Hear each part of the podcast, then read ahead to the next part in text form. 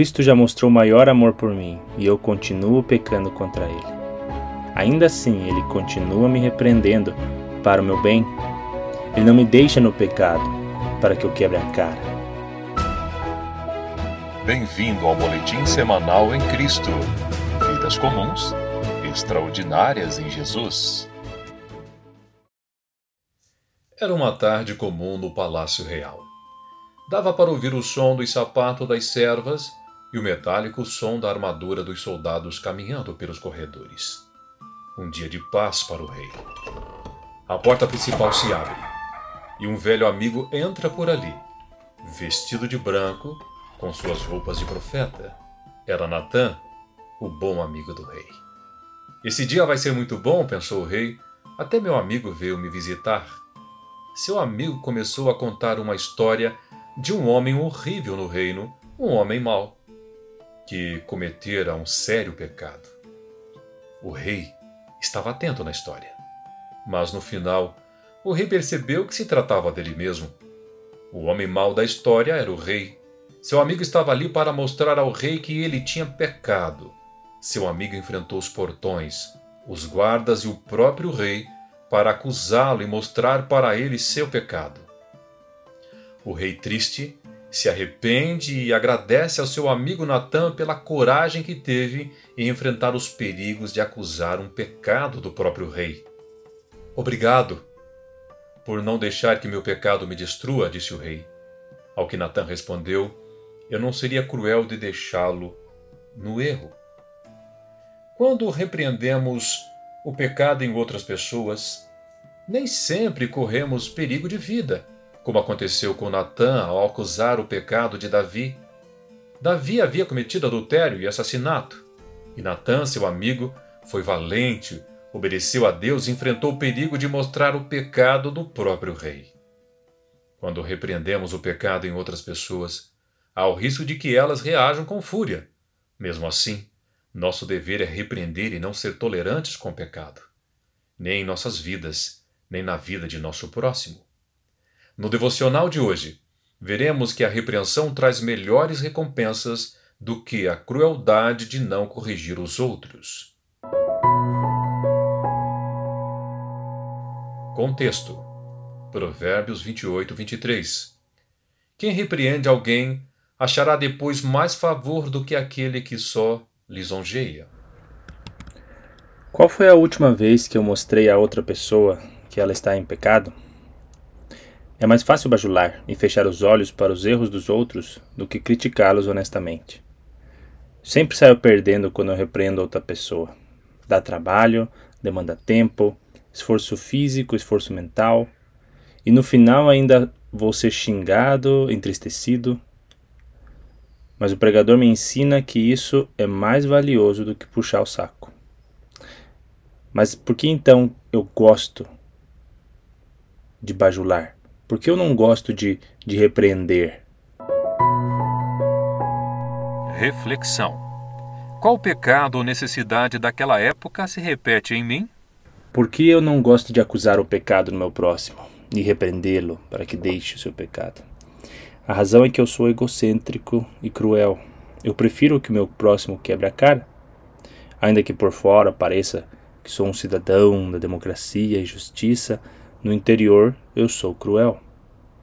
Porque se ao repreender o outro o meu bem-estar fica ameaçado, eu não vou querer fazer isso. Por mais que isso signifique a morte do outro, talvez não a morte física, mas a morte do seu casamento, a morte da criação dos seus filhos, a morte da comunhão dessa pessoa com Deus. Eu normalmente vou preferir sorrir, não dizer nada e ver de, de camarote o que, acontece com esse outro pecador. E eu faço tudo isso porque eu amo mais a mim mesmo do que ao meu próximo. Identidade em Cristo. Como a minha nova identidade em Cristo muda o problema? Em Cristo, meu amor é transformado e eu sou capaz de fazer coisas que me prejudicam em favor de outro. E só Cristo pode fazer isso em mim. Quando que eu faria isso por minha conta? Nunca. Cristo já mostrou maior amor por mim e eu continuo pecando contra ele. Ainda assim, ele continua me repreendendo para o meu bem. Ele não me deixa no pecado para que eu quebre a cara. Se cruel deixo passar o mal que presenciei, estou deixando de ajudar meu irmão a quem amei. Não é Deus quem me acusa cada dia e cada noite, com repreensões tão duras que parecem como açoite? Ele o faz porque sou filho, me corrige em meio à dor. Faz-me ser um bom amigo, que repreende com amor. Seja prático. Tendo aprendido essas coisas, o que direi agora? O que devo fazer? Necessito de alguma coisa? O que sinto que quero fazer? O que posso fazer? Do que me arrependo? E o que farei diferente? Tome um minuto agora para pensar no que foi dito e aplique na sua vida.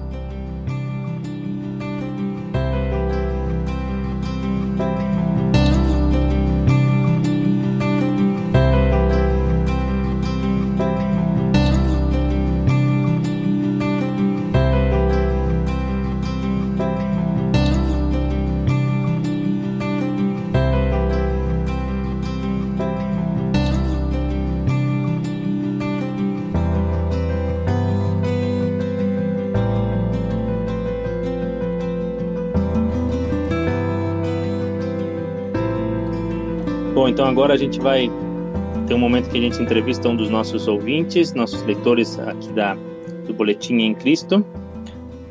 E aí, você pode se a, apresentar, pode falar um pouquinho sobre você? Olá, olá a todos, prazer estar aqui para essa pequena entrevista. Meu nome é Leonardo, sou já um amigo do Jairo de, de longa data, acabamos nos tornando cunhados também, com a irmã dele.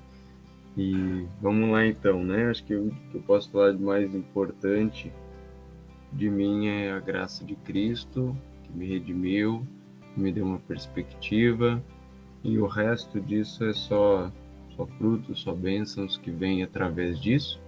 Mas tenho é, servido aqui em Curitiba, é, na verdade, na, na igreja em Pinhais, que é a região metropolitana de Curitiba, tenho, tenho auxiliado na Igreja Batista Calvário, membro da igreja, tem sido um grande prazer. Minha formação acadêmica, música, eu sou professor, professor de arte no, no ensino público aqui do estado do Paraná. E, e acho que é isso, né? É, Valeu, Léo. E... Oi? Desculpa. Obrigado. Mas pode falar, pode falar.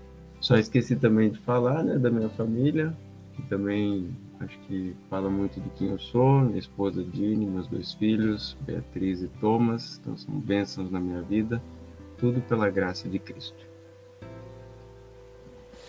E lendo aqui então o devocional, o que, que você ah, consegue ver como a lição principal nesse, nesse Provérbios? Muito bem, então achei bem interessante o devocional, um tema bem pertinente sobre repreensão, como a gente tem medo de fazer isso, por medo de ofender as pessoas, medo do que elas vão pensar ou do que a gente vai ouvir delas sobre isso. Mas a Escritura chama a gente a repreender, se exortar, se aconselhar, tá dentro, né? Isso é importante. E o Provérbios é claro que isso é muito importante, que no final das contas a você vai até receber favor pela sua honestidade ao invés de bajulação que tem a ver muitas vezes com hum. falsidade. Então, é, a lição é fale a verdade, repreenda né, o seu próximo, ame, porque é, é isso que ele precisa, no final das contas. Eu vejo essa, essa como a lição principal. Tá certo. E na, no dia a dia, na vida prática, como que a gente pode aplicar isso? Uma, uma ideia que você pode dar para gente?